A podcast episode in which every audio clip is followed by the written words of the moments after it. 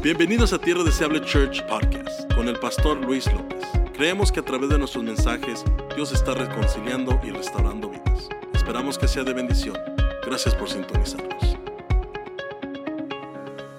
A la palabra de Dios estamos manejando una serie en el libro o en la epístola de Pedro, amén, primera de Pedro. Y si no has estado por acá, te aconsejo que que bajes nuestro podcast, ¿verdad? En Spotify o iTunes. Ahí puedes ah, estar al tanto de todas las prédicas que hemos estado dando por acá. Así de que hoy continuamos en la epístola de Pedro, en el capítulo 5, y le vamos a dar lectura textualmente, iniciando desde el versículo 1. ¿Cuántos estamos listos, sí o no, para la palabra? Oh, come on, let's get a better amen. I, I, I know you came from work. I know you, sé que viniste del trabajo, peleando con el tráfico. Come on, ¿quién está peleando con el tráfico? Come on now. Quizás sin comer, pero sabes, aquí está el alimento espiritual para tu alma. This is gonna fire you up. Esto te va a volver a, a fortalecer esta mitad de semana para que termines esta semana en victoria. ¿Cuántos dicen amén? Amén. Bueno, la palabra del Señor dice ahí en el versículo 1, hablando Pedro el apóstol, ruego a los ancianos que están entre ustedes, yo anciano con ellos y testigo de los padecimientos de Cristo, que soy también partícipe de la gloria que será revelada. A los ancianos les digo, apacienten la grey de Dios que está entre vosotros cuidando de ella no por fuerza, sino voluntariamente, no por ganancia deshonesta, sino con ánimo pronto, no como teniendo señorío sobre los que están a vuestro cuidado, sino siendo ejemplo de ellos, o sea, siendo ejemplo de la grey. Y cuando aparezca el príncipe de los pastores, ustedes recibirán la corona incorruptible de gloria. Pedro aquí se dirige hacia los ancianos y ancianos puede ser maduros en el Evangelio como puede ser maduros en edad, ¿verdad? En su aplicación, la palabra anciano se trata de, se trata más de sabiduría y madurez que de una edad específica, porque cualquiera aquí dice, bueno, yo estoy anciano, esta palabra no es para mí. Cuando Pedro habla esto, sí, en el contexto de la primera iglesia, se acostumbraba que Pablo, Silas, Bernabé y todos los misioneros iban, plantaban iglesias y establecían pastores y establecían ancianos. Y usualmente, en el contexto judío, los ancianos sí eran ancianos de edad porque se consideraba que ellos tenían la sabiduría y madurez para tener gente bajo su cargo y su edad, sus canas, cargaban peso. Pero en la aplicación de esta palabra, repito, se refiere más a la madurez y a la sabiduría de alguien, más que una edad específica y o sea que cualquier joven que está acá, bien puede ser tú un anciano en sabiduría y en madurez. Creciendo en la iglesia de mi padre, creciendo como hijo de pastor varios años, en mi juventud logré yo ser un diácono de la iglesia. Era soltero, tenía una edad muy joven, pero igual era diácono de la iglesia o anciano. En algunas congregaciones hoy hay ancianos que no necesariamente son de edad avanzada, sino que tienen una madurez espiritual, una madurez y una sabiduría que les da y les brinda la capacidad de ser llamados ancianos, ancianos de la iglesia. Pedro se incluye a sí mismo, dice, yo anciano también con ustedes, se incluye en ese grupo, pero Pedro tiene algo más, dice, yo anciano con ustedes y también testigo de los padecimientos de Cristo.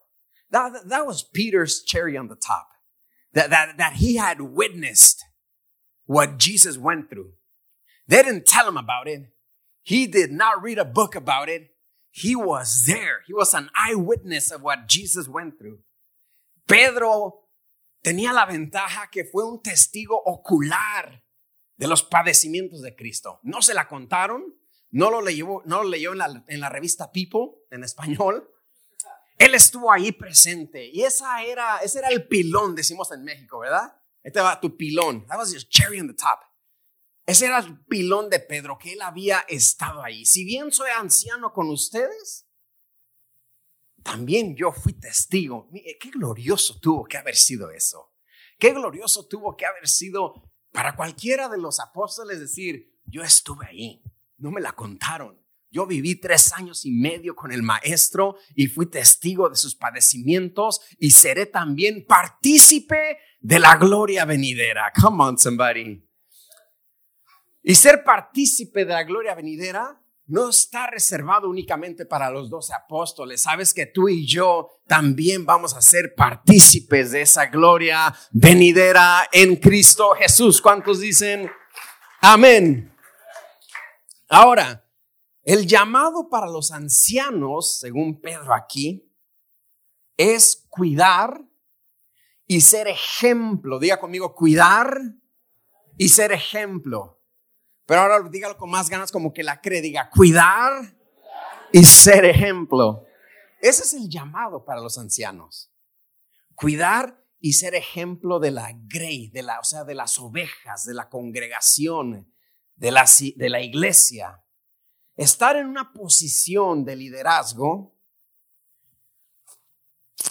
no tiene nada que ver con señorío, es lo que dice Pedro. Cuiden y sean ejemplo de la grey, no, no por señorío, no por ganancias deshonestas, no por ganancia propia ni beneficio propio, sino por cuidarlo simplemente. Tiene todo que ver con cuidar y ser ejemplo a los que están a tu cargo y nada que ver con mi ganancia propia. Estar en una posición cuando tienes un grupo bajo tu cuidado, si hoy en día tienes un grupo bajo tu cuidado, no, ahí, no estás ahí para ser el capataz. No se te ha dado un látigo para mandar. Hoy, ahora sí voy a mandar a todos. Estás ahí para cuidar y ser ejemplo de la Grey. Para cuidar y ser ejemplo de los que están bajo tu cuidado. No se nos da un látigo para mandar. Se nos da un mandil para servir. ¿Está conmigo, sí o no? No se nos da un látigo para castigar, se nos da un mandil para servir, para cuidar y para ser ejemplo. Come on, somebody. ¿Alguien está conmigo, sí o no, en este momento? Tiene que ver con hacerlo y hacerlo con gusto, dice la palabra de Dios aquí. Hacerlo con buena gana, no de mala gana, sino deseosos, con ánimo pronto, deseosos de servir. Que venías de tu casa y decías, I can't wait to be at church. I can't wait to serve. I can't wait to set up the welcome center. Come on, welcome center. No me aguanto las ganas, o sea, estoy bien deseoso de servir. Estoy bien deseoso de apacentar la grey. Estoy bien deseoso de, edificar lo que Dios está haciendo acá con tdc.org. Come on, somebody. ¿Está conmigo? ¿Sí o no? Deseosos de servir. Repito, el anciano bien puede ser alguien joven. ¿Verdad que está a tu lado y dile, tú puedes ser un anciano. No le diga, te ves anciano. ¿eh? Tú, puedes ser, tú puedes ser un anciano. El anciano no tiene tanto que ver con la edad. Repito, tiene que ver con la sabiduría y la madurez. Un joven puede ser anciano que, que dé testimonio y que no tenga nada de qué avergonzarse. Tú puedes ser anciano. Ay, no, pastor, el Señor, si, si me acabo de pintar el pelo, ¿cómo queda anciano? En una ocasión alguien acá me dijo, Pastor, ya tienes tres canas, aquí te veo.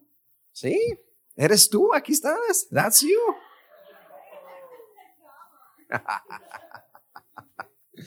Kidding, love everybody.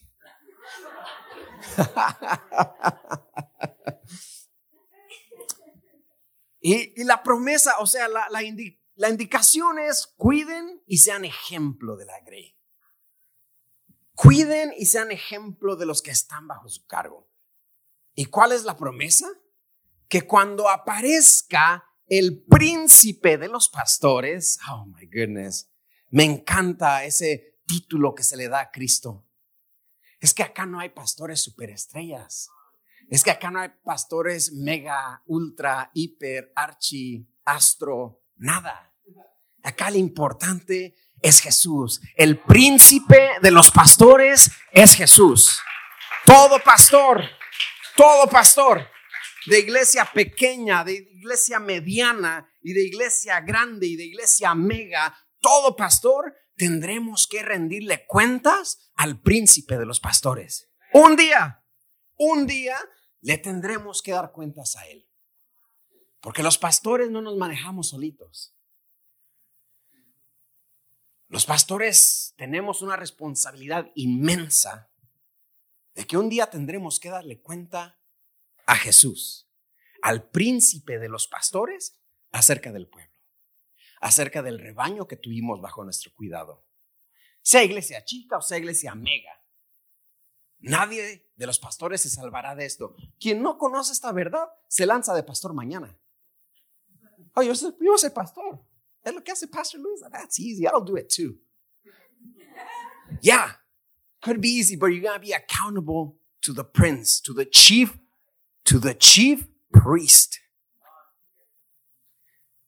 Podrá mirarse fácil y todo, pero uno no entra al ministerio para salir en las fotos ni para estar en la plataforma. Uno entra al ministerio sabiendo que le voy a dar cuentas al príncipe de los pastores y eso hace que las rodillas te tiemblen. Real talk. Ah. Aparte de darle cuenta de nuestra familia como cabeza de hogar, a todo pastor nos tocará dar cuenta del pueblo que pastoreamos. Y por eso hay que hacerlo con todo respeto, con toda seriedad y con toda honra. Porque un día estaremos frente al dueño de la iglesia. Ningún pastor es dueño de la iglesia. El príncipe de los pastores, él es el dueño de la iglesia. Come on, somebody. El príncipe de los pastores, él es el dueño. Yo no soy dueño de las almas. Yo no soy tu dueño y tu dueño es Cristo. Yo solamente soy un vaso que Dios está usando para ministrarte. Pero el dueño de la iglesia es el príncipe de los pastores. Y esta promesa se nos abre a todos a los ancianos, a los maduros, a los que trabajan en liderazgo, que un día también tú estarás frente al príncipe de los pastores y le dirás, Señor, I did my best.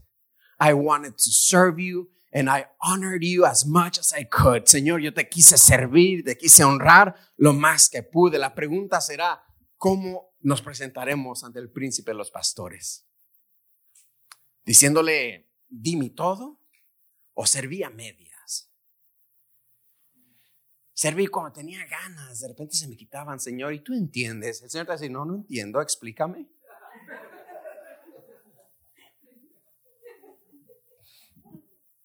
Cuando aparezca el príncipe de los pastores, vosotros recibiréis la corona incorruptible de gloria. Todos queremos la corona incorruptible, incorruptible de gloria, pero no todos queremos cuidar y ser ejemplo de la Grey. No todos queremos. Y hoy, pero hoy, ya conmigo, pero hoy, a mí me encanta que Dios siempre nos da la oportunidad de decir, pero hoy, de hoy en adelante, moving forward. We have a moving forward kind of God. That He's not holding you for what you did last summer. I know what you did last summer. He's not holding you onto that. He's telling you, my son, I love you. And moving forward, y de hoy en adelante, vas a cuidar la grey. De hoy en adelante, vas a ser ejemplo de la congregación. Yo te invito hoy que también te unas al llamado para los ancianos. Ay, no, pastor. Can, we name it something else? Lo puede decir de otra forma. Es que anciano como que no va conmigo. Ni conmigo, hermano. Pero, ¿sabes? La verdad es que hoy, hoy puedo decir que tenemos y que hemos tenido la mayoría del tiempo una congregación muy sana acá en Tierra Deseable. Hemos tenido, hoy hemos tenido la mayoría del tiempo una, una congregación sana. Y eso es porque nos hemos dedicado a juntos cuidar lo que Dios está haciendo y lo que Dios todavía va a hacer con TDC. Come on, somebody. Eso es digno de un aplauso. Hasta hoy nos ha ayudado Jehová a tener una congregación sana. Y tú eres testigo de ello. Y yo soy testigo de ello. Una congregación muy sana. Y eso es gracias a que juntos, digo amigo, juntos hemos aprendido a cuidar la grey. Hemos aprendido a cuidar al pueblo. Hemos aprendido a cuidar lo que Dios está haciendo y ese tiene que ser nuestro pensar cuidar la misión y la visión que tenemos en esta casa, cuidar los valores que tenemos en esta casa, cuidar la cultura de trabajo que tenemos en esta casa y por supuesto cuidar, ayudar y facilitar el crecimiento espiritual de todo aquel que llega a esta casa. Así que si tú has llegado a esta casa, bienvenido. Hay una familia entera que está comprometida a ayudarte en tu caminar con Cristo a desarrollarte en tu conocimiento de Dios. Juntos vamos a cuidar del pueblo. Juntos vamos a cuidar de la grey. Juntos vamos a cuidar de lo que Dios está haciendo. Y hoy te digo que tú también puedes ayudar. Si tú te sientes como, pero I don't do anything, pero yo no hago nada, hoy, hoy te digo, tú también puedes ayudar a cuidar lo que Dios está haciendo. ¿Cómo, pastor? Cortando el chisme en cuanto lo oyes. Oíste, ¿te acuerdas que el pastor...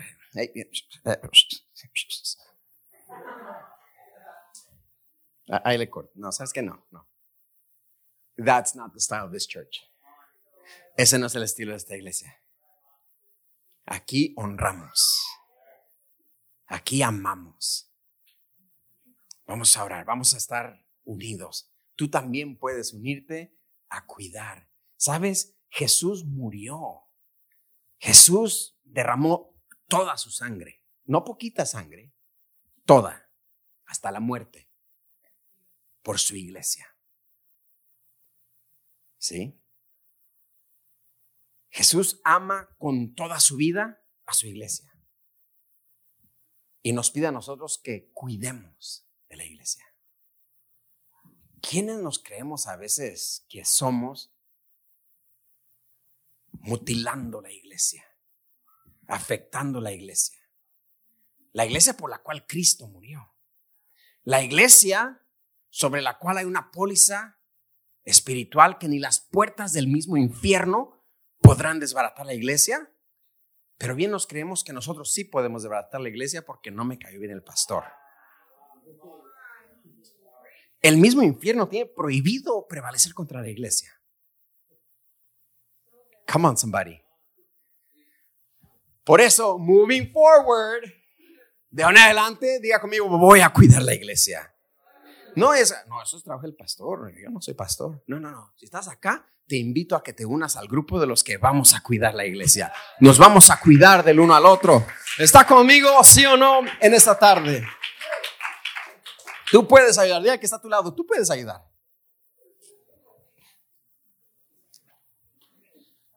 En los próximos versículos, Pedro primero nos dice cómo cuidar la iglesia.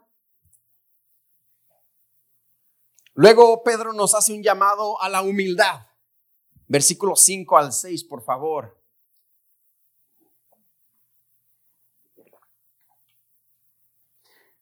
Igualmente, jóvenes, ahí, todos dicen, ah, ok, ya me está hablando a mí. Ah, ¿Qué pasó, pastor?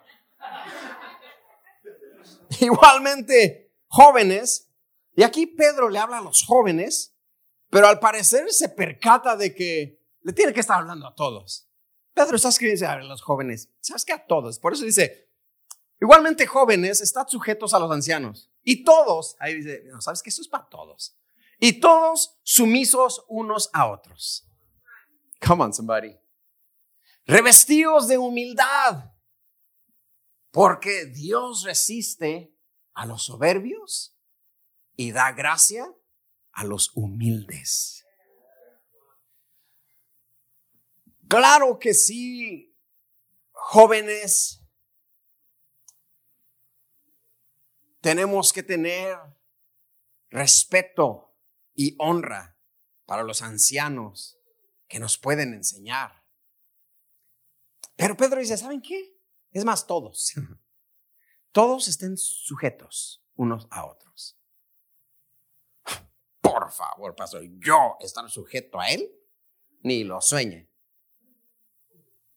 Y dice Pedro, por eso escribiendo esto, porque Dios resiste a los soberbios, así como tú.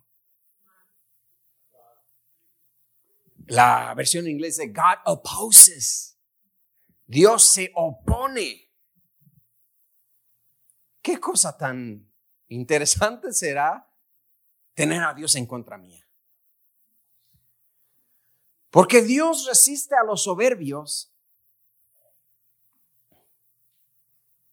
y da gracia a los humildes.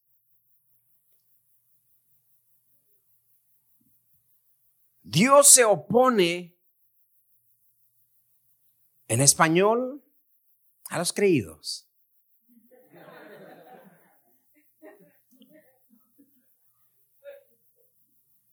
A los creídos. En mexicano, a los cremosos. Dios se opone, Dios te resiste. Dios se opone al que le echa mucha crema a sus tacos. En millennial, al que le echa mucha ketchup a sus papas.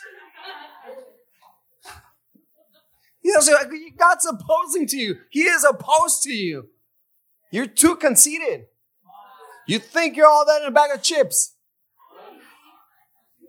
¿Te crees la última Coca-Cola del desierto? Y no eres ni Shasta. Come on, anybody know Shasta? Come on, yeah? Hey. ¿Te crees la última Coca-Cola del desierto y ni Shasta eres? Siéntate, sit down. Siéntate, porque Dios se opone a los soberbios.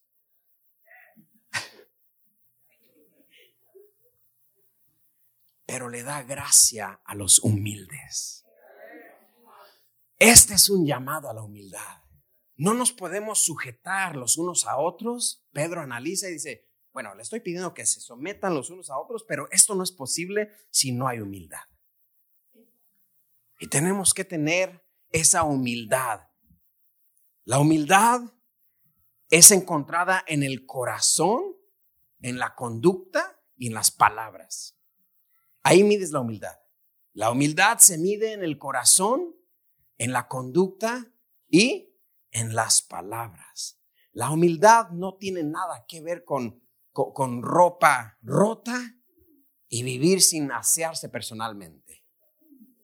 Hermano, no se peinó. Es que yo soy humilde. No, no tiene, es irresponsable. La humildad no tiene nada que ver con zapatos rotos. Ay, mira qué humilde. Bien puede tener los zapatos rotos, pero un corazón altivo. No tiene nada que ver con la apariencia física. La humildad se mide en el corazón, conducta y en mis palabras. Ahí mides la humildad. Cero que ver con la apariencia.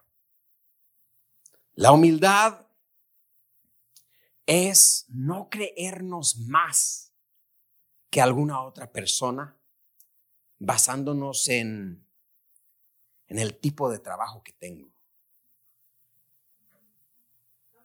Oh, ¿Eres jardinero? Oh, yo soy de la oficina. ¿Eres del car Yo soy de acá. La, la, humildad no nos hace creernos más porque gano 25 centavos más que aquel. Hay quienes se esponjan con 25 centavos más. ¿Cuándo ganas 15? Sí, 15. Yo 15, 25. Y ya te crees el CEO de la company. Like, come on, relax. God opposes those things. Dios se opone a esas cosas. ¿Sí me explico? Y eso no tiene parte ni suerte en un hijo de Dios. Acuérdate, Dios se opone, Dios resiste a los soberbios, pero le da gracia a los humildes. A mí me conviene ser humilde. La humildad se muestra cuando tienes un nuevo título y sigue siendo el mismo. Cuando tienes una nueva posición y sigue siendo el mismo. Ahí está la humildad. La humildad se mira en la forma que diriges un grupo. El humilde enseña a alguien y está contento con que ese alguien que está enseñando aprenda igual y sea mejor que él. Creciendo en la iglesia, en la iglesia de mi padre hace muchos años, había comprado un sonido nuevo. Y la verdad nadie sabíamos usarlo. Y, y trajo, me contrató a alguien que viniera y poniera los cables y, y, todo el show, ¿no? Y ponía el sonido y todo. Y decía mi papá, péguensele, aprendan y pregúntenle. Amén, amén. Íbamos, ok, se llama Martín. Si lo conoce, me lo saluda.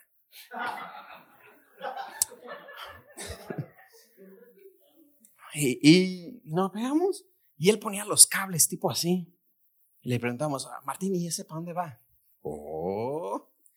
Y se iba del lago. ¿Y, ¿Y, ese cómo va? Oh.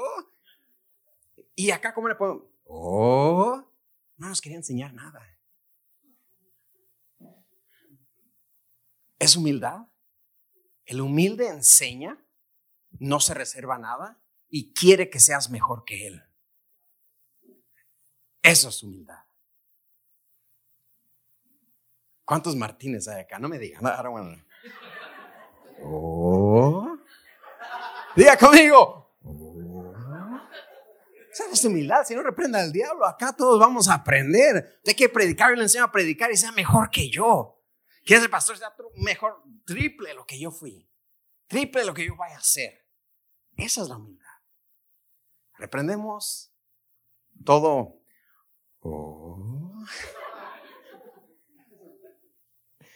Y Dios nos llama iglesia. Por eso hoy, moving forward, de hoy en adelante, ¿sabes qué? Como que sí se me estaba subiendo. Come on, somebody. Si alguien acá que sí se te estaba subiendo, moving forward, ¿sabes que Lo va a bajar dos rayitas. Sí me estaba creyendo mucho.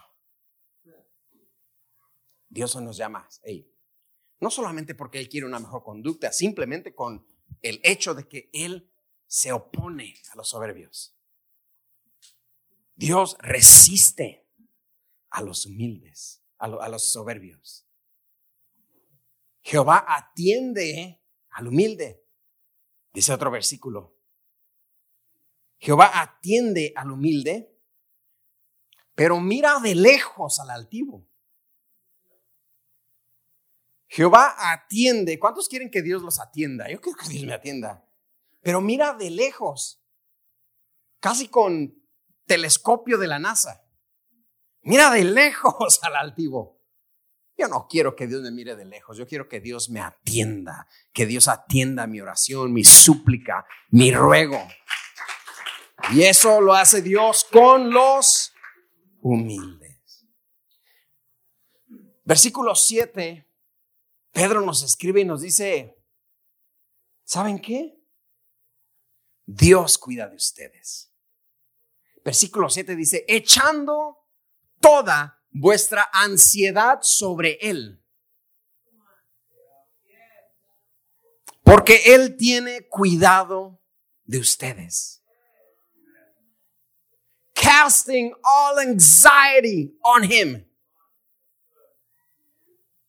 Echando toda la ansiedad sobre Él. Porque Él tiene cuidado. Ahora, la ansiedad se produce de varias avenidas y por varios motivos. Es la ansiedad. La ansiedad se produce en varias y por varias avenidas y por varios motivos. Bien puede ser una situación traumática del pasado, bien puede ser la, situación de trauma del pasado, viene acompañada con el miedo de que suceda otra vez. Ahí se produce la ansiedad. La ansiedad se produce por una situación de trauma en el pasado, acompañada con el miedo de que suceda otra vez. Quien alguna vez se desmayó, hoy vive ansioso porque ¿qué tal si me desmayo otra vez? Y se produce la ansiedad ahí. Es una de las avenidas. Otra avenida puede ser llevar nuestra mente al futuro y no disfrutar el presente. Eso produce ansiedad, ¿sabía?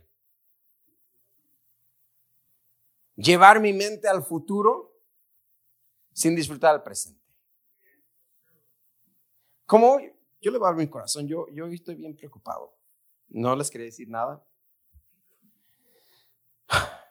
Pero la verdad es que no tenemos dinero para el vestido de 15 años de mi hija. No, no, se ría. Y yo, pastor, pero, pero su hija apenas tiene cinco. Esa es la ansiedad. Estar preocupado por algo que todavía ni siquiera llega. Años faltan para preocuparme por eso y ya me estoy preocupando ahora. Mejor me voy a dedicar a disfrutar los cinco años de mi hija que pensar en sus 15 años que vienen en 10 años. Eso es llevar mi mente al futuro sin disfrutar el presente. Eso produce ansiedad. Otra de las avenidas que produce ansiedad es una economía dañada. Finanzas fuera de control. Cuentas no pagadas. Y varias otras cosas que producen esas ansiedades. Pero entre todas esas cosas, sin entrar específicamente a ninguna, porque sería un tema grandísimo, sin entrar específicamente a la razón, lo que sí sabemos es que la ansiedad tiene como objetivo hacernos sentir desprotegidos.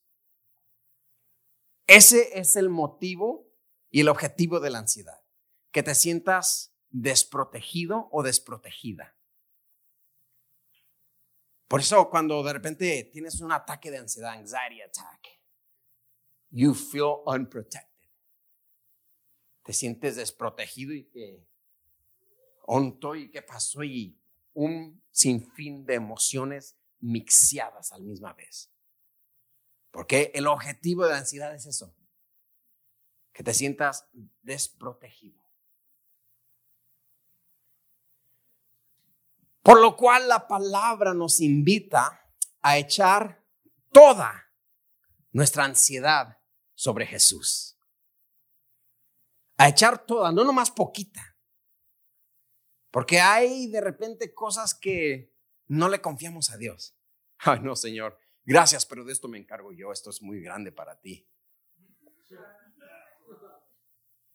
God, I'm going to give you some anxiety, but I'm going to keep some for myself.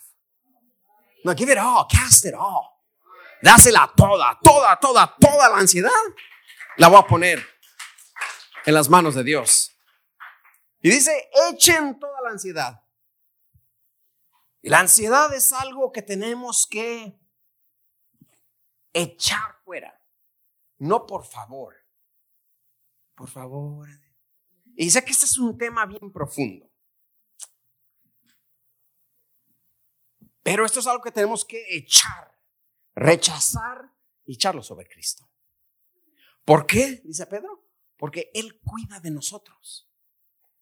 Echar la ansiedad sobre Cristo nos dará ese sentimiento de protección otra vez. Y esta tarde el Señor te dice y te recuerda, Dios cuida de ti. Dios cuida de ti. Dios cuida de ti. Echa toda tu ansiedad. I give it to you. Cast it out. Don't give it. Cast it out. Reject it. In Jesus' name. Echa toda la ansiedad. ¿Por qué? Dice Pedro. Porque Él cuida de nosotros. Hablamos el domingo acerca de cómo el mundo no nos puede ganar en confiar.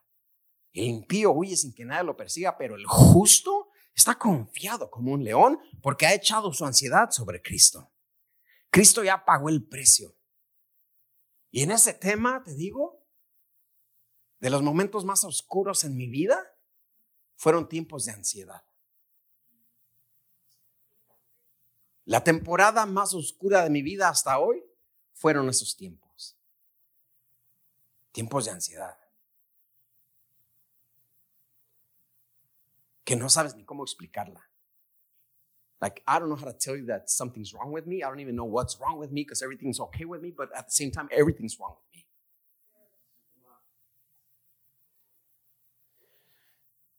Y el Señor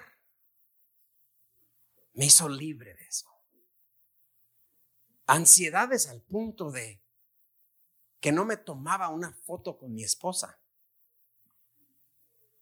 Porque en cuanto estábamos tomando una foto con mi esposa, el diablo maligno, el Señor lo reprenda, me ponía pensamientos, decía, esta va a ser la foto que van a usar en tu funeral. Esta va a ser la foto que va a salir en tu video. Y mi esposa decía, pero ¿por qué no tomas fotos? No, no, I don't want to take pictures.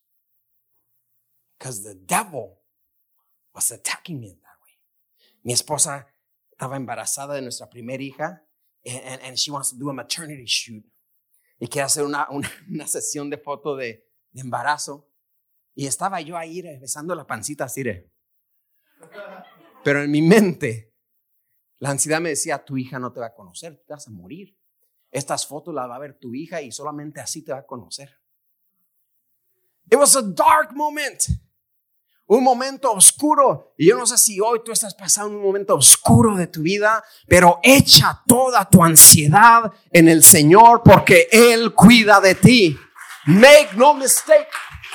No dudes de que Dios cuida de ti. Y quizás será una batalla diaria y tu libertad durará en venir, pero mientras llega tu libertad, quiero que sepas que Dios cuida de ti, no se adormecerá el que te guarda. Y me siento muy apasionado acerca de esto, porque ahí estuve. ¿Cuándo, pastor? Hace muchos años. No, I was, I was a pastor. Estaba predicando acá arriba mensajes gloriosos, pero la ansiedad me estaba comiendo en silencio. Y esta noche tú llegas acá para escuchar que Dios cuida de ti. Si Dios cuidó de mí, Él cuida de ti. Si Dios me liberó a mí, Él te librará a ti también. Mira lo que hizo Dios. Mira lo que hizo Dios. Echa toda la ansiedad. ¿Cuánta? ¿O poquita? Toda. None of it. I want none of it. Te la doy toda. Dios cuida de ti. Llévate eso hoy. Sal de acá, duérmete tranquilo hoy. Acuéstate en tu cama y... ¡uh! Dios cuida de mí. Tu sueño será grato. Y no tendrás temor al pavor repentino. ¿Qué es el pavor repentino? An anxiety attack. Tu sueño será grato y no tendrás temor al pavor repentino. I prophesy that right now over whoever is going through that. Lo profetizo en el nombre del Señor. La palabra de Dios es poderosa. Próximo versículo, versículo 8. Y vamos terminando con este. Sed sobrios y velad, porque vuestro adversario, el diablo, como león rugiente, anda alrededor buscando a quien devorar. Nos dice Pedro, tú y yo tenemos un adversario. Tú y yo tenemos un enemigo. ¿Sabes que el diablo no es amigo de nadie? ¿Sabías eso? El diablo no es amigo de nadie. He's nobody's friend. Hay quienes piensan que llegando al infierno, el diablo los va a recibir con, con sodas bien frías. ¡Hey, ya, ya! ¡Vete! Hay quienes piensan que el infierno será una fiesta con DJ y banda y un party total. El diablo no es amigo de nadie. El diablo anda como león rugiente, buscando a quien devorar. El diablo no es tu amigo, el diablo es tu adversario. No, pues yo no me meto con Dios para no tener problemas con el diablo. Es el pensar de muchos. Yo no me meto con Dios para no tener problemas con el diablo. Pues ya tienes problemas con Dios pensando falsamente que el diablo es su amigo, pensando falsamente que estás en el equipo del diablo. El diablo no tiene equipo, el diablo está condenado y él lo sabe. Él no tiene equipo. Allá será el lloro y el crujir de dientes, donde la llama nunca se apaga y el gusano nunca se muere. ¿O tú qué crees que el diablo va a decir? La llama y el gusano es para los cristianos. ¿Eh? ¿Ustedes que no iban a la iglesia? ¿Ustedes? No, no, no, es para todos es un traicionero. Y anda, escucha, como león rugiente, buscando a quien devorar. ¿Qué quiere decir la palabra devorar? Comer con ansia y rapidez. In other words, the devil wants to take you out and take you out quick. No dice acá que le va a echar sal, limón y lo va a preparar, tapatío, un side de ranch. No, no, no. El diablo anda buscando a quien devorar. O sea, comerte con ansia y rápido. He wants to take you out and take you out quick. No es tu amigo. El diablo te quiere aniquilar y aniquilarte rápido. Nos quiere aniquilar y aniquilarnos rápido. Pero ¿qué dice Santiago 4, versículo 7? El llamado que nos hace Pedro es resistirlo. Bien, el diablo anda como león rugiente. No es el león rugiente, es como león rugiente, porque el león de la tribu de Judá es Cristo. Ese es el león, el mero mero.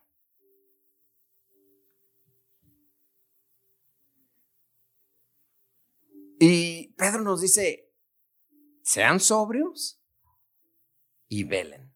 Tienen que velar. Porque el diablo, como león rugiente, anda buscando a quien devorar. Versículo 9. Al cual resistan firmes en la fe, sabiendo que los mismos padecimientos se van cumpliendo en vuestros hermanos en todo el mundo. O sea, estén firmes en la fe resistan al diablo en la fe. Santiago 4:7 dice, someteos pues a Dios, resistan al diablo y huirá de vosotros. O sea que el diablo no tiene que devorarte. No es una batalla perdida. Si resistimos al diablo, si nos sometemos pues a Dios, el diablo, dice Santiago 4:7, va a huir de nosotros.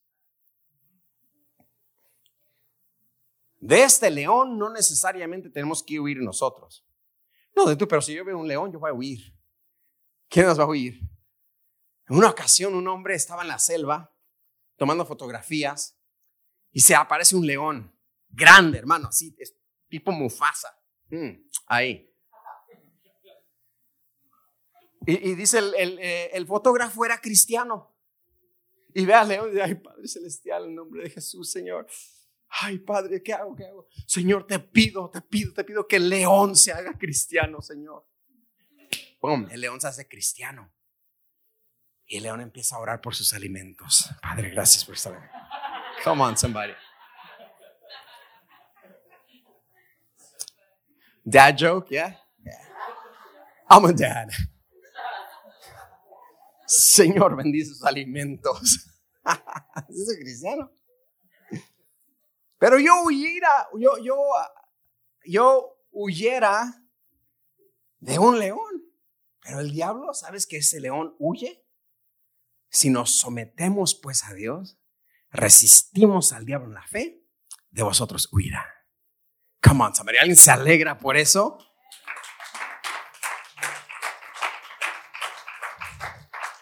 Luego dice Pedro, sabiendo que los mismos padecimientos, las mismas pruebas, las mismas dificultades se van cumpliendo en vuestros hermanos en todo el mundo.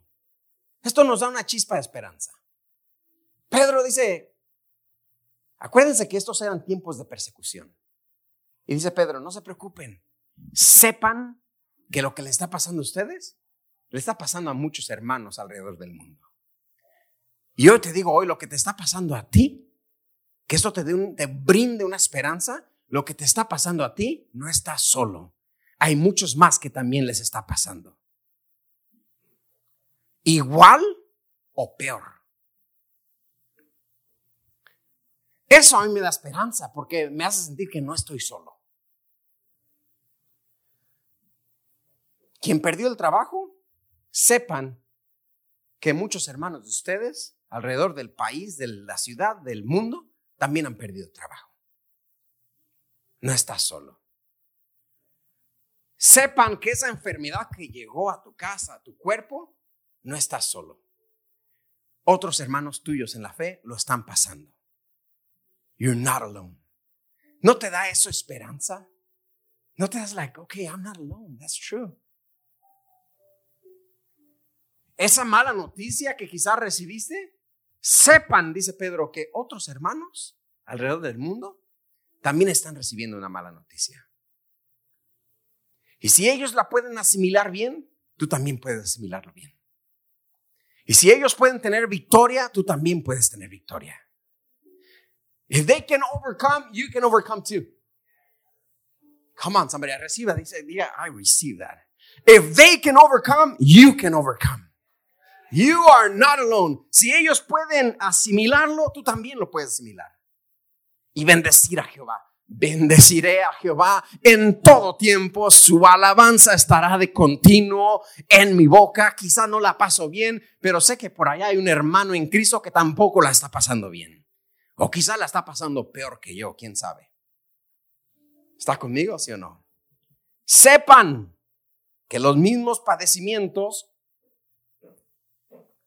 que se van cumpliendo en ustedes, también se van cumpliendo en hermanos suyos alrededor del mundo.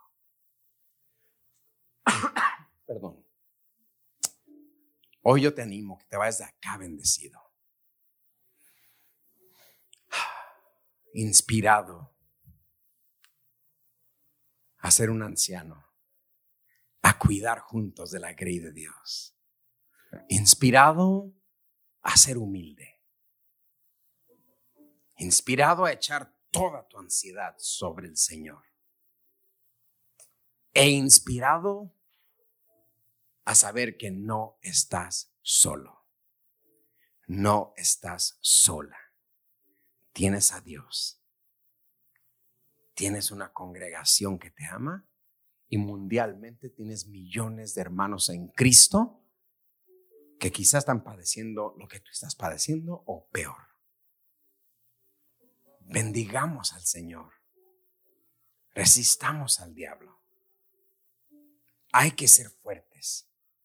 Hay que estar confiados en el Señor. Come on, somebody. Alguien, se puede ir de aquí confiado en el Señor. Alguien se puede ir de acá motivado. You know what? Qué bueno que vine. Dile que está a tu lado. Qué bueno que vine. Qué, bueno qué vine? Porque me voy lleno de la palabra. Me voy lleno del Señor. Me voy sabiendo que Él cuida de mí. Qué precioso saber que Dios cuida de mí. No le tenemos que ayudar. Somos sus hijos. Yo cuido de mis hijas. Si bien le digo, pórtate bien, pero yo cuido de ellas.